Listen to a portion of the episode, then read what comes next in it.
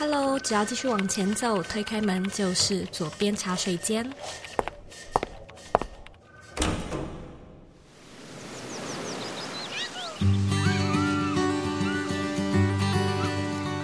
你现在在收听的是《左边茶水间》第一百八十七集。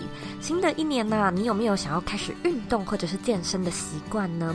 或者你有没有准备好要终于养成某一项可以持续下去的新习惯呢？在今天这一集的节目里呢，我邀请到人气 YouTuber Ashley 来作为本集的来宾。Ashley 经营自己的健身运动频道呢，已经有六年的时间。那这一路走来，他尝试过许多不一样的商业模式，也累积了自己对于健身的专业知识还有自信。现在呢，他也开始思考自己品牌的下一步，计划新的尝试。那我前阵子回台湾的时候呢，刚好有幸能够跟 Ashley 一起去吃火锅。我不夸张，Ashley 本人小小一只，但是身材跟气色都非常的好。我跟她聊了品牌经营，聊了团队管理。那我也发现呢，这个女生对于投资理财也非常的在行，房地产呢，还有借贷杠杆原理都可以聊。所以在她身上呢，我是真的看见什么呢？叫做自学的力量。所以今天呢，我便会和你分享 Ashley 的故事，她经营品牌的方式，她处理职业倦怠的方法，以及呢。他对于开始做自媒体、累积自信的一些看法。如果说呢，你对这一集感兴趣，你可以在网址上输入 z o u i k 点 c o 斜线生活管理。准备好了吗？让我们一起来欢迎今天的来宾 Ashley。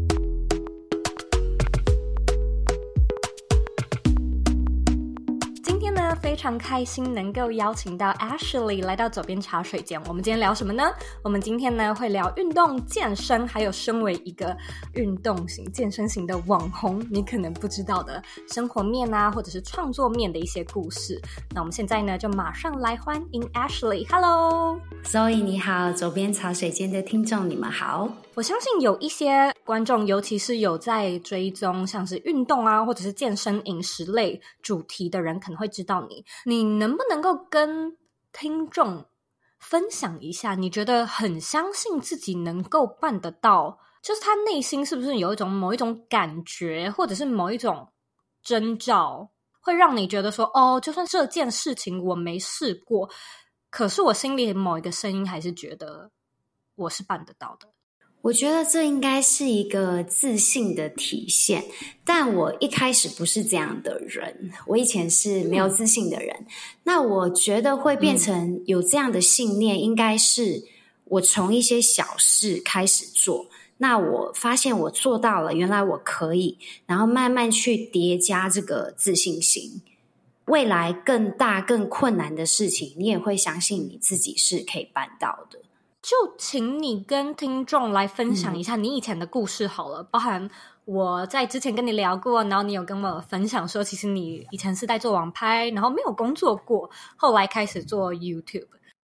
我小的时候家里给我的零用钱非常少。那我那个时候也会有一些欲望嘛，会想要买衣服、买包包，可是我没有钱，嗯、所以呢，我就把我的二手的衣服拿去，嗯、那时候是奇摩拍卖、雅虎拍卖上面卖，嗯。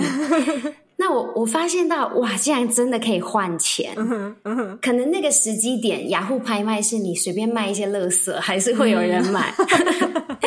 嗯、对，那当我发现说这是一个可以赚钱的方式，我就开始更扩大化的经营。我就去五分埔批货，那后期呢、嗯、也有去进一些韩国啊、欧美的代购，那它就变成一个我的收入来源。嗯，所以我一直以来其实是没有去外面上过班的。嗯。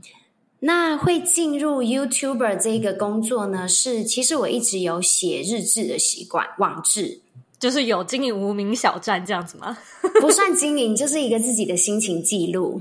大概在五六年前的时候呢，身边的朋友就有鼓励我，其实你可以把这些东西拍成影片。那我觉得，呃，我也我也蛮想试试的。哦而且，其实，在剪辑影片的过程，我是很享受的。嗯，当时呢，其实我也没有设定说，哦，我现在开始做 YouTuber 是我有什么目的，纯粹就是记录我自己的生活。所以，其实那个时候是很可以说杂乱无章吗？就是我想到什么就拍什么，我对什么感兴趣我就拍什么，就想做什么就做什么。没错，没错。哎，那你一开始都拍些什么啊？一开始哦，可能就是一些很无聊的 vlog 吧，煮菜啊，我买了什么东西开箱分享啊。开始拍 YouTube 的那个时间点，大概也是我开始健身的时候。当时我也有把我的健身的过程用影片记录下来。那个时间点，我发现到其实很多人对于健身的内容回想是蛮热情的。那于是我就花更多的时间去做健身的内容。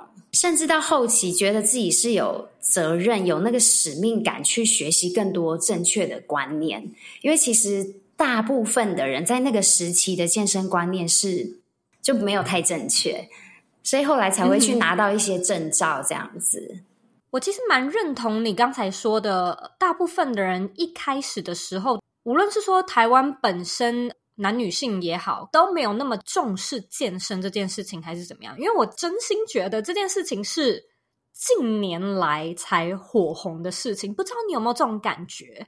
二零一二年开始变得比较热门，然后大约到了二零一五年左右的时候，你可以看到台湾有所谓真的比较知名的健身 YouTuber。你是在什么时候开始做你自己的 YouTube 节目，或者是？比较认真的运动了起来呢？没错，也是大概二零一五年、二零一六年的时候。那那个时候其实网络上的资讯很少，尤其是中文的资讯，所以我自己算是一路摸索、撞墙，一直到慢慢学会。那我都有把这个过程拍下来。我想这对观众也会是一个激励吧，他会看到你以前的样子，一直变成现在的样子。你能不能够跟大家分享一下，是什么样的原因让你突然从嗯没有怎么在运动变成开始运动呢？我以前是完全不运动的，是在体育课的时候，我都会跟老师说我不舒服，我也是我需要到树下休息。我想可能是因为我一直没有在运动，所以我的肌肉一直随着年龄在流失。大概到了我二十岁中下旬吧。那个时候，我开始感觉到我自己的身材已经不受控了。我身高不高，我大概我不到一六零。那我是属于那种骨架小小，所以看起来好像瘦瘦的女生。你随便穿个衣服，其实就可以遮掉肥肉。但那个时间点已经是衣服也遮不掉了。然后我看着我肚子上的游泳圈怎么越来越厚，而且我并没有吃的比较多。嗯，那当时我就。下定决心，我一定要做一些改变。这个样的一个转变，你还记不记得它是一个很突然之间的吗？还是说就这样一个月、两个月、三个月，你突然之间发现说，诶，我的体态在改变？还是你是有一天突然间照镜子，觉得说，哇，我突然胖好多？慢慢的对自己的身材越来越不满意。那一开始就从一些简单的方式，比如说饮食吃的比较清淡。会多做一些活动，比如说坐车改成走路，嗯，些微的生活习惯的调整。但我发现并没有改变，嗯，所以我知道我必须要付出更多。我现在差不多也是到这个年纪，我蛮有感的。你看起来很瘦啊，也是跟你一样，我也不高啊，我大概一五七而已。嗯，我也是，我的骨架也蛮小的，我也看起来瘦。可是我现在有一种感觉是。我觉得我没有变胖，但是我有很明显的感觉，我的肌肉在流失。所以，好像当我的肌肉流失的话，我的整个人就变得有点松松的、软软的那种感觉。嗯、那可能视觉上就会变胖，尽管体重没有，但对我确实有这种感觉。嗯，我完全可以理解。你的肌肉在流失，你的体重没有变，是代表你的体脂肪可能在增加。对，所以赶快加入健身的行列吧。我觉得那时候，因为你说网络上中文的资讯还没有那么的盛行，那那时候你是怎么样去查资料？而且我觉得，其实坊间的方法有很多，尤其如果你看欧美的话，就是各式各样的运动方式。你要怎么样去知道哪一种是比较适合你的呢？而且我觉得最重要的是，这些健身的东西你都必须要试一阵子，你可能才知道有效或没有效。所以可能你试了一个月，我觉得那个时间点就是说，好，三十天了，我还没有看见效果，可是我还是不知道它到底有没有效。我不知道我要继续，还是我要换一种方式。我觉得这是一个可能我或很多听众都会遇到的一个关卡。嗯哼，我当时没有什么中文资讯的情况下，我就基本上全网中文的资料我都看过了。那当你看的多的时候，嗯、你自然会有那些。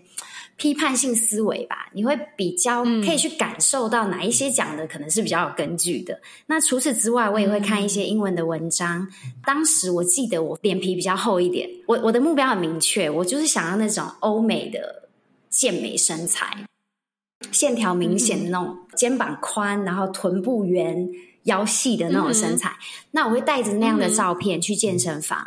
跟教练说，我想要练成这样子，哇哦我该怎么做？对，嗯哼。那当时我其实问了很多人，那我会听每一个人给我的建议，嗯、然后从中调整这样子。OK。后来是花比较多时间在做肌力训练，应该百分之九十五吧，嗯、都是做肌力训练。嗯、刚刚 Zoe 的问题，我想可能你要先找到你的目标是什么。你是想要增加肌肉、减体脂肪，还是你想要你的体力变好？你想要增加你的力量？这种训练的方式都会有一点点的不同。我这边想要问一下，好，假设你今天已经有一个很明确的身形是你的目标，好了，我相信那时候的感觉应该是非常开心的。就是你有没有一个很印象深刻的，例如说两个月、三个月？你突然之间看到自己的腹肌，或你突然之间觉得天哪，我的我的屁股变得好翘哦，有没有这种感觉呢？然后大概花了多久？其实是你花了很多时间，可是你看着镜子或是看着体重机，发现。自己根本没有变化，然后你也不知道你的方向是不是正确的。嗯、但是我当时已经别无选择了，其他试过的我都试了，能试的我都试过了。嗯、对，那我想大概是可能半年或到一年的时间的时候，我突然发现自己瘦下来。还蛮久的欸，对，腹肌出来这样子，而且那个时候体重其实没有变轻多少。我在这边就想要追问一下，你说你以前试过很多种方式，嗯、我想要请你就透露一下，你试过哪些方式？我知道你有跑步，在跑步机上跑步，除了这个之外，你有试过什么没用的方式？我觉得饮食调整，或者说你上跑步机跑步，这都。不是错的，这都是正确的方式，只是他们的强度可能不够，没有办法引导我到我想要的目标。我是个人是没有试过那种比较极端，比如说减肥药啊，或是什么中医啊，嗯、我是没有试过哪一些。但是除此之外，嗯、我想我应该都试过了，就像什么去按摩啊，对，那种你有试过吗？有有 无效，没无效。我觉得一年真的蛮久的哎，我原本在想说这件事情可能三个月会有一点效果吧。哦，当然，它的效果是有感的嘛，就是眼睛看得出来的。我我觉得这个可能还要看每一个人他原先的条件，因为肌肉它是需要时间成长的嘛。那每一个人掉体脂肪，包含你的生活习惯、你的饮食状态，也会影响你减脂的速度。对，所以每一个人不太一定。我可能是半年到一年间看到我的腹肌，可是在这个过程中，我其实已经有很大的变化。因为我过去体脂肪很高，欸，大概三十吧。但是就是这一段时间，可能虽然没有看到肌肉，但至少知道自己瘦了下来，体脂肪降低了。对，通常健身房会有那种量体脂的仪器，不管是 Zoe 或者是。听众朋友，大家要知道，健身刚开始是会有一个新手蜜月期的，所以 OK 一定要好好把握这个时间，这是你肌肉成长最快的时间，以后就没有了。那跟我们细聊一下这个新手蜜月期，我觉得我听过，但我不是说很深入的了解这个部分的话，其实也是要看你的基因。每一个人新手蜜月期持续的时间不太一样，嗯哼。但是通常你一开始做的时候，你就可以感觉到你有一些改变，嗯。但我会建议大家。不要太在意体重机上的数字，因为肌肉它本身就比较重，对对对，所以你的体重可能没有变，可是你的肌肉在长，你的体脂肪是在掉的。那我都会建议我自己的学员或是我的观众，不但量体重，最好还可以拍照记录，或者是用像皮尺那种东西去记录你自己的身围。嗯。所谓的新手蜜月期，从没有运动到开始运动，对各式各样的效能都是最好的时候吗？没错，没错。为什么啊？我想可能是你的肌肉、你的身体过去没有受过这样的刺激。所以它会有一个比较快的一个往上走的，咚咚，就是突然之间很强烈。对，之后呢，它就会渐渐平缓。那像我现在，其实要增加一点点的肌肉是非常非常困难的。哦，真的呀？会有肌肉上限吗？会。我觉得这个东西，它现在我听起来好像有点像是那种舒适圈跟成长圈的感觉，就是你的那个 zone 不断的扩大，所以当你就是原本很小。扩一点点大，你就马上有感，但是这个东西越来越大，好像就不会那么快有感。没错，没错，很相似的概念。我觉得一般人其实，在面对运动的时候，我觉得我们都知道我们要健身，我们都知道要吃的健康，但是呢，我觉得它就是属于那个重要紧急四象限里面的重要但不紧急。的那个象限，嗯，但我觉得重要但不紧急的事情，就是说累积久了，它就会瞬间，或者说一夕之间，它就会变成又重要又紧急。例如说突然生病啊，嗯，突然怎么样的。所以当它还是重要不紧急的时候，我们就必须要可能每一天花一点点时间来去做这件事情。我还蛮好奇的是，健身到现在，它已经变成是你生活中的一部分，你生活中的一个习惯。你有没有察觉到什么时候这个东西是从一个你原本必须要提醒自己哦，我每天都要运动哦，然后我要吃的比较健康一点，然后为了我的身材的这种状态，变成一个非常自然，你甚至都不用提醒自己就已经开始有的这个习惯？你有注意到大概花了多久吗？嗯，大概前半年我都是逼着自己去做的，后来会可以坚持下去，而且。把它放在比较前面的排序，是因为我感受到运动带给我的正面帮助吧。例如说，嗯、我的精神比较好，体力比较好，嗯、脑袋好像也变得思绪更清楚。嗯，当然身材也是有一些变化。然后我甚至觉得我的思考方面也变得比较正面，变得比较乐观。嗯、哦。你有听过运动是良药吗？嗯哼嗯哼，我非常非常认同这句话。我觉得运动真的是每一个人都必须要做的事情。嗯。当你体会到这些它带给你的好处的时候，你刚开始可能是逼自己，再来变习惯，最后你会爱上它。就会很难戒掉，就变成很难不运动。没错，所以大概是半年的时间。好，那我们现在听众都知道了。如果说你可以坚持个半年，或许接下来就不会那么的辛苦，对不对？嗯，没错。所以你现在经营起来大概五六年了吧？那真的算是蛮久嘞。是。你在经营 YouTube 上面有没有遇过什么样的比较辛苦，像是在创作上啊，或者是营运上面是那种？我们一般观众用看的，可能不会知道的辛苦面呢。我先聊聊生活上好了。嗯，身为健身 YouTuber，要维持体态好像是我的责任，所以我没办法像一般人可能可以用垃圾食物啊，或是狂饮啊，或者是好久不运动来可能排除自己的压力。我会觉得这个维持体态的过程，其实也是一个我。工作上带来给我的压力，那营运上面的话，我我自己觉得啦，这些健身的知识、这些内容就是那样子，顶多可能很长一段时间有一个新的科学研究出来，你才可能有一些新的分享。不然，我的感觉是我一直在讲重复的东西。那老实说，有时候觉得蛮无聊的。那连我自己都觉得无聊。我怎么能确保观众会感兴趣呢？嗯嗯、对，我是有面临到这样的一个问题。其实很多人可能会把这件事情看成一体两面，就是说，哦，有我的观众在看，所以等于有一群人在督促我必须要维持身材。这或许是一件好事，嗯，但是很多时候你可能也会把这样的期望放在你自己身上，但它到底是好是坏呢？就是说，有一群人督促你，可是有的时候还是。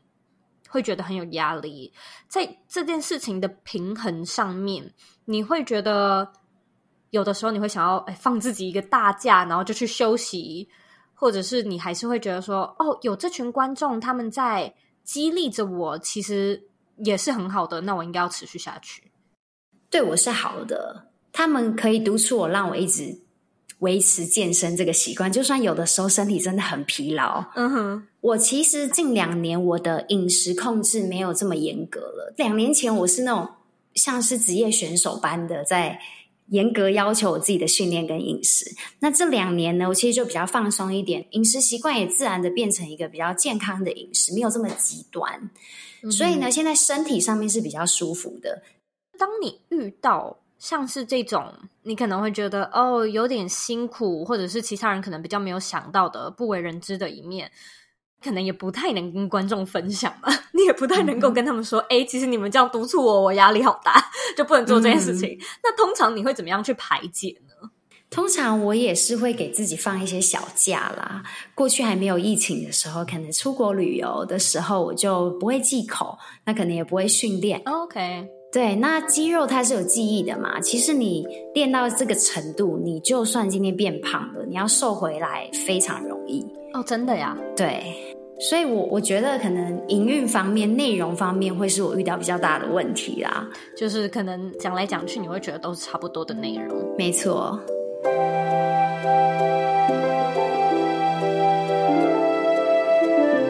如果你想要打造一个不被地点限制的个人品牌，或者对经营自媒体感兴趣，我们现在开放了一套四天的免费线上课程。在这四天里面呢，我每天会用约十分钟的影片和你分享经营品牌常见的错误、品牌变现的方式，以及如何打造热情、创造价值。如果呢，你想要领取课程的内容，请在网址上输入 z o e y k 点 c o 斜线 b y l m i n i，输入网址就能够进到课程的申请页。那我们课程里见喽！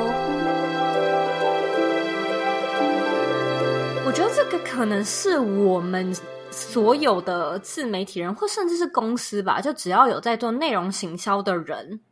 都会很困扰的一点，但我觉得它当然是有解方的啦。嗯、例如说，找一些新的伙伴啊，加入一些新血啊，有新的 perspective，、嗯、或者是找不是这个行业的圈外人来来看这件事情。嗯、我觉得或许会有一些方式，但我觉得有意思的是，当我在跟我的学生说你要做什么样的主题的时候，我们一定会提到一个字，叫做 niche。缝隙市场，嗯、就是当你这个主题抓得越精准，你通常成名走红的速度也会越快，因为它越 specific。但是现在你就遇到一个好，我经营六年，我非常 specific，我突然之间卡住，也不是突然之间啦，但就是我现在这个主题，嗯，你有没有在看？就是其他国外可能像这种也讲很久的健身 YouTuber，他们有其他的做法吗？我是没有去看，不过我自己是有一些想法啦。那我其实有想过，我不一定要局限在健身这一块，我可以多拍一些我目前感兴趣的事情，我新的热情或是一些新的尝试。那你自己会不会也遇到一个问题？因为我觉得这个问题，我的很多学生也会有。那我这样子会不会分散？或者是说我对于我原本的观众，他们会不会不喜欢我这些新的主题，就差太远？还是说你自己有一些其他的思考，例如说，哦，我就直接开另外一个频道，还是你的做法会是怎么做呢？其实过去我有做一点点的尝试，拍一些其他的主题。那确实像 Zoe 说的，大家会期望他在这个频道看到的是健身的内容，可是他今天不是，嗯、所以可能点阅率啊，或是回响互动就没有这么好。那我其实当时也是受这件事情所苦，但我后来觉得。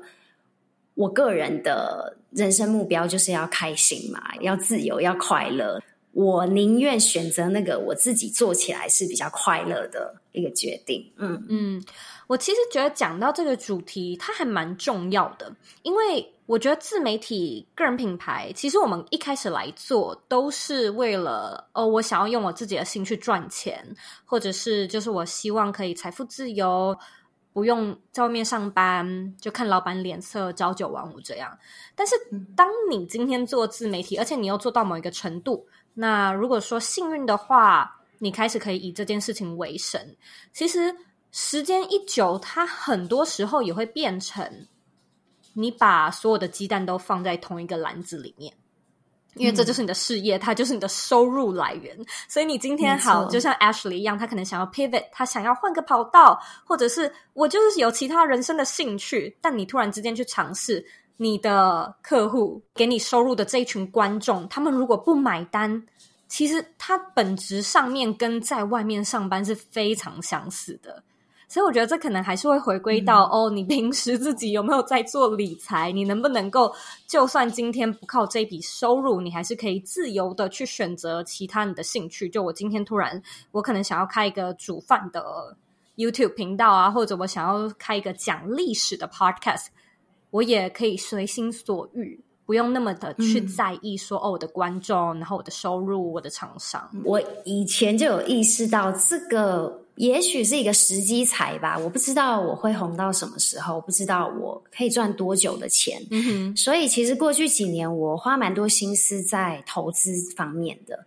对，所以现在就算我突然不工作了，我还可以。养活我自己，嗯，对，所以这方面我是比较不担心啦。我甚至在想，疫情结束之后，我想要去完成一个我一直以来的梦想，数位游民。那也当做是一个休假，然后好好调整一下自己，看未来有没有什么新的尝试。我现在就想要跟你细聊这一点，因为你说你那时候有意识到，不晓得这是不是一个时机才，或者其实也有蛮多人会说，网红啊、YouTuber，它不是一个。长久的职业，它就是呃，你现在年轻就赶快做一做，赶快转一转这样子。嗯、你有没有意识到，大概是你做几年或者是什么样的时候，你突然之间觉得，我好像要去顾及一下我自己的个人的投资理财，有没有什么样的规划？我本来就是一个会想比较远，嗯，然后会比较未雨绸缪的人，而且过去我一开始拍的时候，其实我。并没有期望说我可以从这个工作中得到什么，嗯，我纯粹就是记录嘛。一直到二零一九年的时候，我第一次做自己的线上课程，嗯，那个时候其实我蛮蛮惊讶的，不知道说哦，原来我的影响力是可以变现的，嗯，课程嘛，所以我一次性的获得比较大的一笔收入，嗯，那那个时候我就马上去买了房地产，OK，对，就就已经开始在做规划了，对。无论你在做什么，就是我们一定会遇到一个品牌上的定型。但因为你经营的很久嘛，我现在才经营三年，那你已经经营五六年了。嗯。像你遇到这种开始觉得说我有点职业倦怠，其实我有一点疲乏了，你会怎么样去跟你的观众沟通呢？观众的部分，其实我蛮蛮实在的，我就直接跟他们讲。哦，真的？你怎么讲？我拍到不知道要拍什么了，我觉得很无聊，我也直接让他们知道。对，那我觉得需要花比较多心思的，应该是跟团队成员的沟通。我团队是不大啦，但我也会让他们知道说，就算我今天。不是原本的路线，或者是我已经不在原本的工作岗位，但是我们的终极目标、我们的核心价值观都是一致的，而且我也相信他们知道我对他们的责任感，我们彼此之间的信任是很坚固的。他们会比我更常提出我们可能频道内容的一些点子啊，哎，那很棒哎。所以好，那透露一下，你未来有想要做什么其他的规划吗？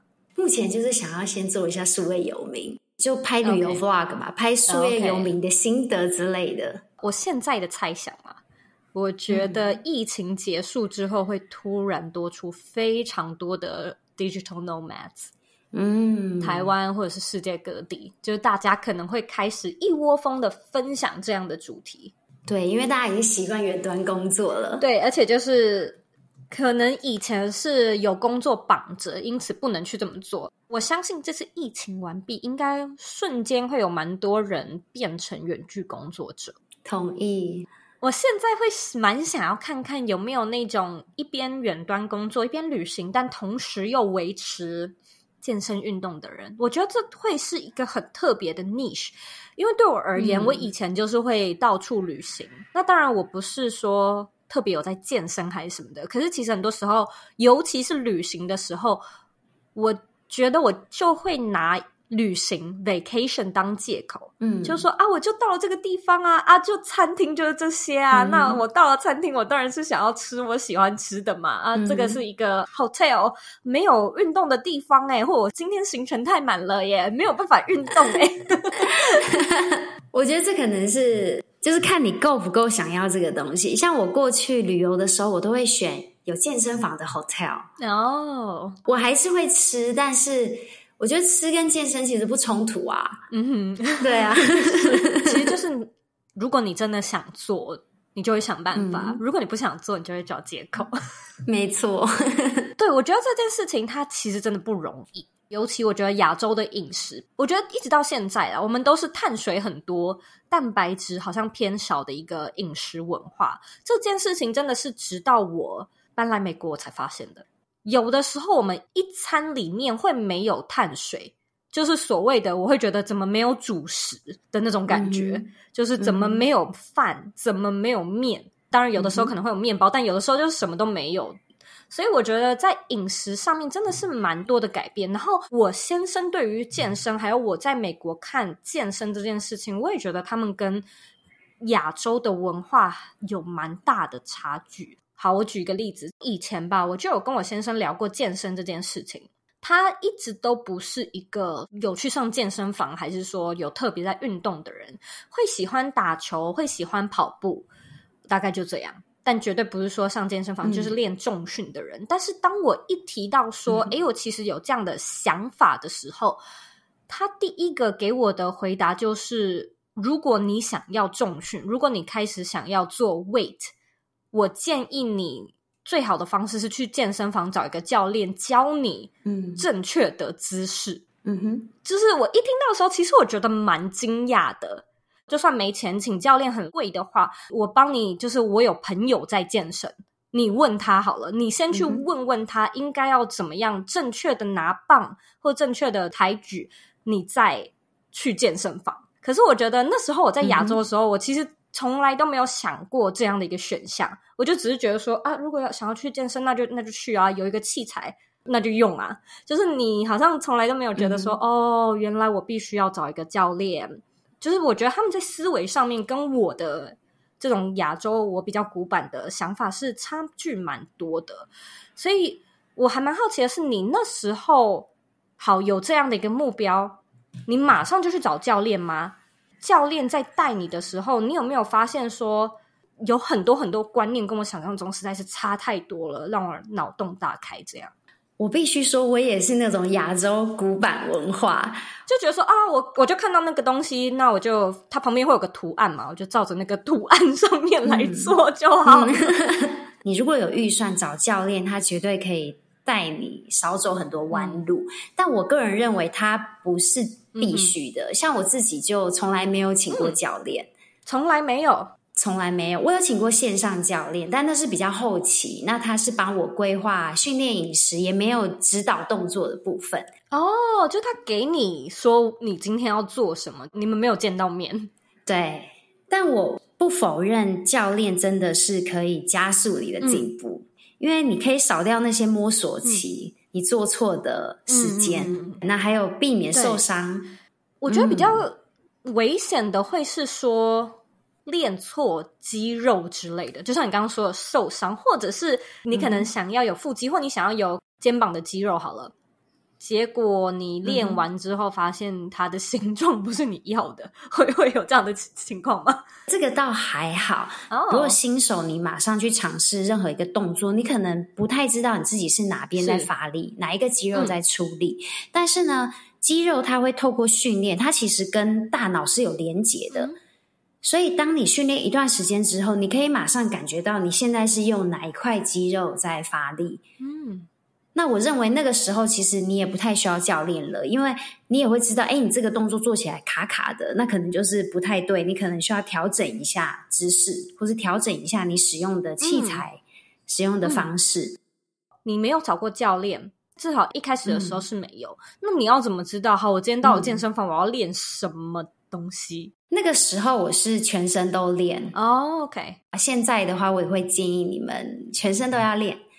这样子比较均衡。那刚才 Zoe 提到的，会不会练错肌肉，或是发现它跟你想象的不一样？我觉得绝对不用担心这个问题，嗯、因为其实肌肉的话，比如说肩膀来说好了，嗯、它就是每一个人的肩膀的肌肉就是长那个样子。而且呢，重点是它们长得非常的慢，所以你不会突然有一天发现，诶，它怎么是这样子的形状？它绝对是慢慢来 可能是需要好几年的时间，你才会看到它的。嗯，真可爱。所以就是有一点点长错，你也可以很快的知道，可以修正。没错，没错，没错。这真的是一个初学者的迷思诶。没错。我觉得我当时的心态就是不妥协。我不相信我自己变不了 IG 完美那种身材。哇 Wow！对，那我其实我觉得这也是我当时没有找教练的一个缺点，就是没有人指引我正确的方向，所以我就花了非常多时间在摸索。嗯、例如说，我今天要练上半身，那我就会上网查上半身有哪一些动作，那这些动作要注意什么。嗯、然后练的同时，我会在旁边用手机录影。嗯。那回家我会看我自己的姿势是不是哪里不对，抓到会健身的朋友就抓着他们问，嗯，是不是要这样练？我这样练对不对？嗯，慢慢从中去领悟出一些道理。嗯，嗯，就算没有请教练或者没有这样的预算，其实也是可以的，只是可能请教练就是一个加速器的感觉。没错，没错，因为我知道我们有一些听众，他们其实是对于像是。Fitness 或者是瑜伽，或者是各式各样有关运动的这样的一个主题是感兴趣的，可能有一天也会想要像 Ashley 一样，就是可以把这份自己的兴趣当成职业。我收到超多超多的问题，是他自己可能没有相关的证照，或者是他就还是在学习的阶段，他就是身材上面还没有到那么的 fit。我我现在可能就还是有点微胖，那我去开一个 YouTube 节目，而且我又要露脸露身材，就是谁会来买单呢？但是你就是走过，完完全全亲自走过这条路，我也想要请你分享一下，你那时候是怎么样去克服所谓的还没有到达自己满意的一个样貌，但是心态上面是有自信的分享。讲完这个，我也想要听听看，你觉得证照的重要性？刚刚的那些听众的问题呢，我会回答说，做就对了，先做再说。嗯、我觉得这就跟运动一样啊，其实。运动这个东西就是好的，你也不用去想太多，因为毕竟每一个人基因、每个人状况不同。但是这是好的事情，你就先去做。那关于他们对于自己现在的体态，或是他们自己的经验还不够有自信的情况下，怎么样开始拍？我觉得这会是一个很好的内容。从你一开始。的身材，然后蜕变成后来的样子，就有点像我当初一样，是一个自己的成长记录。我一开始出来也不是很有自信的，让大家知道说我多专业，我多厉害，要来看我的影片。没有，我就是也是很诚实的，可能在影片里面跟大家讲说，哦，这是我今天新学到的动作，那我做起来觉得哪边好像有点感觉，然后可能下一集的时候又会打我自己脸，说，哦，原来我上一集做错了。Oh. 就我当时是这样子，很生活、很真实的分享。哦，我觉得这真的是一个很棒的提醒诶、欸，嗯、因为其实蛮多听众就会说，嗯、但如果不正确怎么办？就是我知道很多听众他心里面会有一种责任感吧，就是说，好，我今天要在大众面前分享我的 input，、嗯、我的 knowledge，我至少要某方面确保它是对的。嗯我才敢分享出去。嗯、那这个主题它完完全全不限制于健身嘛？我相信无论是在做理财，嗯、或者是各式各样，像我的蛮多听众也会在做，像是心灵啊，或者智商类的内容，就会觉得说，我对社会有一个责任在。嗯、我到后面其实也是有一样的顾虑，会觉得这好像是责任。我如果做错或我讲错怎么办？所以我才去考了这些证照，去学习相关的一些知识。嗯，对。那我觉得，如果听众 没有这么有信心的话，或许去拿个证照吧。嗯，或者是自己累积自己的经验多一点。我其实有想到，有一些听众他可能会是说，他可能也知道这件事情是对自己好的，就像你刚刚说的，运动无论怎么样都是好的，所以你的出发点是好的。嗯、可是很多人他虽然会知道这一点，但因为是自媒体嘛，因为在做个人品牌，所以他的某一个出发点，尽管这件事情是自己的兴趣，他可能还是内心会。有一些期望，就例如说有观众看见我，有订阅我，有按赞喜欢我的内容，嗯、然后有厂商有收入等等之类的。很多时候，这种外在的期望，它反而会变成给自己的一个压力，好像就没有办法那么纯真的，我就只是记录我自己的身体上的体态改变。你会给像是这样的听众什么样的建议呢？我当时是因为。它是我的兼职，所以我才可以这样子当做日记的分享。哦、嗯，我 YouTube 应该在前面三年都是完全没有收益的吧？哦，就算有广告收益也是非常非常少。嗯、对，所以我那个时候才可以比较无压力的去做我喜欢的事情。嗯、你可能要先，要么就是兼职，要么就是做足了准备。嗯再开始，嗯、好，对，讲得太好了，嗯、也非常谢谢你今天的分享。嗯、那我现在呢，要来问你最后一个问题，嗯，就是你认为的理想生活是什么呢？我认为的理想生活是自由，你不再需要为生活、为金钱、为任何事情做你不想要做的事情，你不需要牺牲你的时间，这是我认为的理想生活，自由。那你觉得你现在在过着你理想中的生活吗？嗯，挺理想的啊，我对现在生活蛮满意的。好棒哦，听了就觉得很开心。我非常喜欢当我问这个问题的时候，嗯、来宾直接回答说：“哦，是啊，我是，我正在过我理想生活。”我就觉得 哦。太棒了，谢谢 Zoe，也非常谢谢 Ashley 今天的分享。那听众如果感兴趣的话呢，回到这一集的原文也可以找到更多 Ashley 的资讯。我跟你聊得非常的开心，谢谢你，我也是，谢谢 Zoe。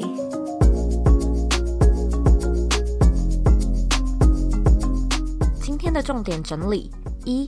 聊到开始健身的契机，Ashley 说自己原本呢是完全不运动的人，但是渐渐的，他发现自己的饮食习惯没有改变，身材呢却开始不受控制。起初，他全靠在网络上爬文自学来建立基本的批判性思维，还有基础的知识。后来过了一阵子之后呢，他发现自己的身材并没有改变，所以呢，他开始带着照片去健身房询问教练，并且听取呢有经验的人的一些建议，然后从中调整。Ashley 说：“你不一定要有教练，但是呢，有教练绝对是达成目标最快的途径。因此，个人的目标要先明确的设定清楚，因为你究竟是要增肌、减重、练肌肉，还是练力量，锻炼的方法都不一样。但如果说呢，你的目标只是想要体验和探索，并且不介意慢慢来的话，或许呢，一边试错一边记录，也是一种不错的选项。”二。Ashley 提到，前半年健身呢，他都是逼着自己去做的。真正感觉到自己越来越自愿且自发性的去运动，是感受到运动带给自己的正面帮助开始。他提到呢，自己的精神变好，体力变好，脑袋变清楚，重点是思考呢开始变得更加的正面，更加的积极。好像呢，你会告诉自己说，你办得到，因为呢，你的确一步一步的在累积你能够办到的证据嘛。总而言之呢，这些自我价值的累积会让你爱上它。渐渐的，这个原本呢你必须要逼迫自己去执行的事情，反而有可能变成你最戒不掉的健康好习惯，也不一定。三，全职经营 YouTube 已经超过六年的 Ashley 说，她其实有开始思考要尝试新的内容，转换跑道。她也理解到个人理财的重要性，不能够将全部的重心和收入来源都依靠在个人品牌这个领域中。所以呢，回归初心，人生的目标就是要快乐，要开心。这其实呢，有呼应到理想生活是阶段性的这个观点。你五年前的理想生活可能是这样，因为呢，你站在 A，你顶顶多只能看到 C 点，你没有办法呢去想象 D E F 会长什么样子。但随着呢你慢慢的成长，你走到了 B，走到了 C 点，你或许呢就可以逐渐去拼凑出 E F G 的其他目标。因此呢，我认为你也不用在一开始就去思考说个人品牌会不会以及能不能够让你做一辈子。因为如果能的话呢，你是真的很厉害；但如果不能，其实也没有什么好奇怪的嘛。重点是你会不会后悔自己没有做这件事情，或者是没有给自己这个机会，又或者是你没有让自己开辟另外一条职涯道路的可能性。我个人非常喜欢 Ashley 最后提到的“蜕变的过程反而更吸引人”的这句话。我们经常会担心自己尚未达到自己满意的状况，所以做出来的东西都像是在献丑，没人会喜欢。但是换个角度想，没有人喜欢，没人看，那你多好多烂都不重要嘛，因为没有人会看到。重点是，如果这件事情是好的，你就是做。就对了，先做再说，就跟运动一样，因为做了你也不会有什么很大的损失，顶多呢就只是收到一些陌生人的无聊咆哮而已。但是呢，我曾经听过一句话说，大多数的人花他们没有的钱去买他们不需要的东西，来讨好他们根本不喜欢的人，我认为这句话血淋淋的打中许多渴求证明自己的人的心声。那这也是呢，我们为自己设下的圈套嘛。所以只有你自己才能解套。就像 Ashley 在开头说到的，相信自己是自信心的体现，甚至呢可以说是经验的累积。从小事开始做，你就会发现自己可以，然后你的信心就会叠加上去。非常感谢你收听今天的内容。现在呢，我要来阅读我们今天的听众留言。今天的听众呢是 Francine 王，他在二零二一的十一月二十二号留说一七八集的直觉力，真心推荐一七八集。一开始呢，仅觉得这是一个女生出国的经验，但是过程中的许多挑战，真的让人很为她捏一把冷汗。尽管路途上遇到什么样的挑战，她还是不断的去冒险。故事很精彩，也可以让人。深思生命中追求的究竟是什么？要写出什么样自己的故事？非常感谢 Francine 的留言。如果说呢，你听完这一集的内容，觉得有带给你一些收获或者是一些看法的话呢，我也希望你可以像 Francine 一样，帮我到 iTunes Store 打星评分，并且留言。我希望你可以为这个节目留下五颗星的评论。然后呢，在留言的时候，记得告诉我你现在正在收听的是哪一集，对我来说的帮助会非常的大。别忘了按下订阅键，并且呢，把这个节目分享给身边你认为会有需要的人，或者你认为很重要的人。我们现在呢，在脸书上面也有一个私密的社团，所以呢，你也可以在脸书上搜寻“理想生活设计”，就可以找到我们，并且加入这个社团。那今天的结尾比较长一点，因为蛮有感觉的，所以呢，就唠叨了一点。如果呢，你也想要用自媒体来成就自己的梦想，或者想要学习怎么经营个人品牌的话呢，也欢迎你领取我们的免费课。程，你只要在网址上输入 z o e y k 点 c o 斜线 b y l m i n i 就可以到网站上面去索取内容。如果呢，你还有任何问题的话，你也可以到我的网站或者到 Instagram 上面找我。我的网站网址呢和 IG 的账号一样是 z o e y k 点 c o。你可以截图这一集的节目，然后分享到 IG 线动上面，tag 我，还有 tag Ashley，让我们知道你有在收听，以及让我们知道你听完之后的感想。最后的最后呢，我知道你是非常忙碌的。我也知道呢，你可以选择去做很多很多其他的事情，但是呢，你却选择来收听这集的节目，我真的真的非常的感谢你。现在呢，我也想要花一点时间跟你说，你是你人生的负责人，你有权利也有能力去过你真正热爱的人生。我们下次见喽。